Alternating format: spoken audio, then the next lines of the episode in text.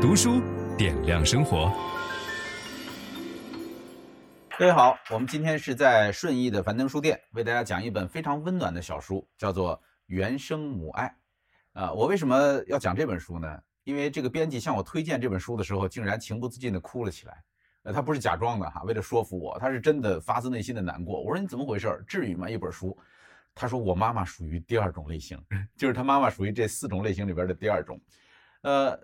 我们不是讲书为了让大家责备母亲啊，知道说妈妈有什么样的类型，什么做了很多糟糕的事儿，不是。这本书我读完以后最大的感受是疗愈，就是我们知道到底怎么应该跟妈妈相处，或者我们做妈妈的时候到底应该怎么做才能够避免出现这样的状况，而我们自己不不自知。所以我给这本书的定义是，不仅要了解，更是要疗愈，这才是它的核心。呃，母爱肯定是这个世界上最伟大的爱。每个人一定是爱自己的妈妈，妈妈也爱自己的孩子，这种感受是，呃，怎么歌颂都不过分的。但是呢，我们也能够感受到，有很多人在谈到自己的母亲的时候，感受到的是束缚、压抑，甚至是窒息。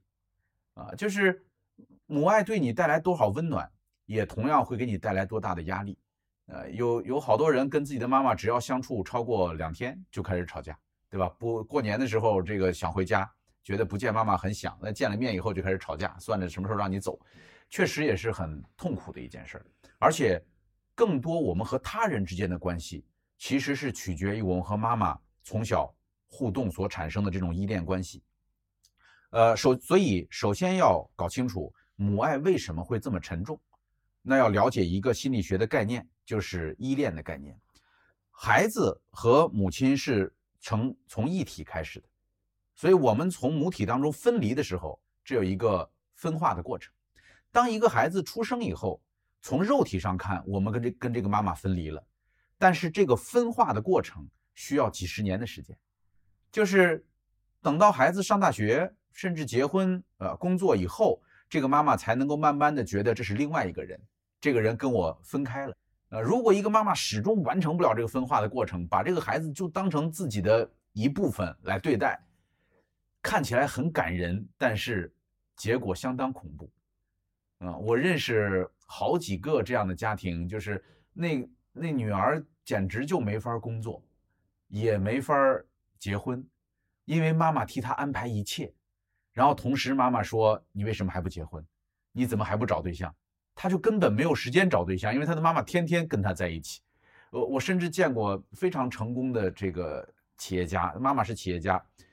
他的女儿很优秀，国外留学回来，然后非得找到我们说能不能安排在你们的一个店里边打工？哎，我说我们这店里打工不需要留洋回来这么高级的人才，对吧？哎，他说这个我已经想好了，我们家不需要他挣钱，他离家近就行。他连从家里到这个店里边开车需要多少分钟他都算计过，所以他说这最安全，这条路上最安全。他一直控制这个孩子，所以你你发现这个孩子跟妈妈在一起的时候就不说话，就不说话，然后。已经二十多岁大学毕业的人了，像个小姑娘一样跟在妈妈身后，因为所有的事儿都是妈妈做决定。这就是一个完全没有完成分化的过程啊。那依恋关系是什么呢？就是当孩子刚刚出生，从母体当中分离出来以后，他就会啼哭，对吧？这是孩子唯一的武器，他会哭。他对这种哭所产生的三个信号，然后会形成三种不同的模式。哪三个信号呢？第一个就是当他一哭以后，发现有人来帮他，第一个信号就是身边有人在帮我，所以他会产生一种模式，认为周围这个世界是有帮助、可依靠的，就不是绝望的。因为小孩子没有任何能力，他连翻身都做不到，所以当他只有靠啼哭，啼哭以后判断，哦，原来周围的这个世界是有帮助、可依靠的，这个带来安全感。然后第二个信号呢，就是。我就是光哭了一下，对吧？仅凭我哭这一个能力，就可以让这个世界为我转动，就有人愿意听这个指挥，愿意为我做事儿。好了，我真了不起。所以你别小看这个哭以后的照顾，他会给孩子带来自尊和自信。就这小小的心里边会觉得说，我是有有自尊的，我是有自信的，因为我能够指挥其他的人。虽然我不知道这个哭声具体怎么指挥他们的，但是我一哭，有人愿意来。第三个信号就是。原来关系是这么美妙，人和人之间可以产生关系，这个关系是安全的，是美妙的，是不可琢磨的。这就是正向的三个信号。如果我们能够给一个婴儿建立起来这样正向的三个信号呢，就会形成安全型依恋人格。安全型依恋人格的人的典型特点就是自信、独立、自强。他能够相信自己，他也容易相信别人。所以，我们有时候在生活当中会遇到一些人，会说这个人怎么好缺乏安全感呀，对吧？这个人怎么谁都不相信呢？这个人自己也不相信自己呀，跟谁都是炸着刺儿那么斗争。他不是安全型依恋人格，安全型依恋人格会更多的容易相信别人，容易跟别人呃和谐相处，也愿意给别人提供帮助。那如果没有建立好的这个安全型依恋，就会产生另外一个方向，叫焦虑型依恋人格。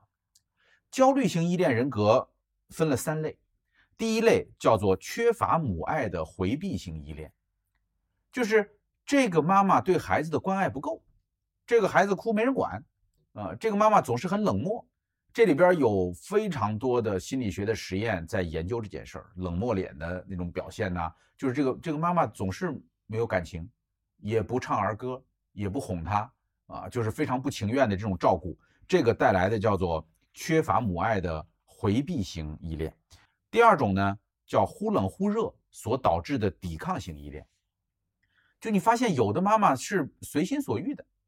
就是她高兴起来，对这孩子好得不得了，给你买东西吃，逗你玩什么，给你给你唱歌开心。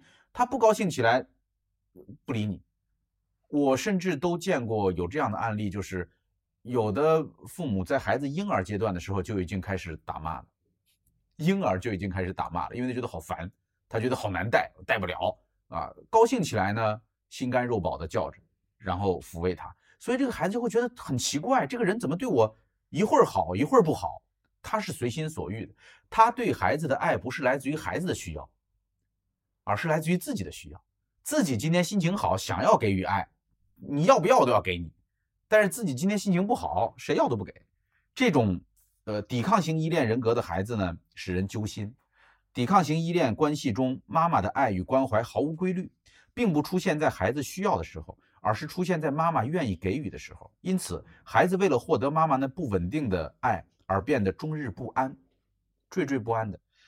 呃，最后一种呢叫混乱型依恋，混乱型依恋是残酷虐待导致的，打他骂他，把这个坏脾气全部发泄在孩子身上。这个大家今天坐在这儿听都会觉得不可思议，但是你回去看一看社会新闻，你会发现有很多。父母是这个样子，所以混乱型依恋人格的孩子，大多是成长过程中受到了非人的暴力、压迫等虐待，这给孩子造成了严重的心理创伤，使孩子深受心理阴影的折磨。在心理咨询过程中，每次遇到这样的孩子，我便万分心痛。啊，这里边有一个很重要的实验啊，就是关于依恋类型的实验。呃，他们找来很多十二个月大的婴儿。分享知识是一种美德。当我们每一个人都在不断地分享知识给这个社会的时候，我们这个社会将会变得越来越好。所以，如果您喜欢这本书的内容，把它分享到您的朋友圈当中，或者给到您指定的某一个人都可以。您关心谁，就把知识分享给他。谢谢。本音档是由樊登读书小草远志提供。解锁本书精华解读全集，请搜寻 triple w 打 d u s h u 点 com 打 t w。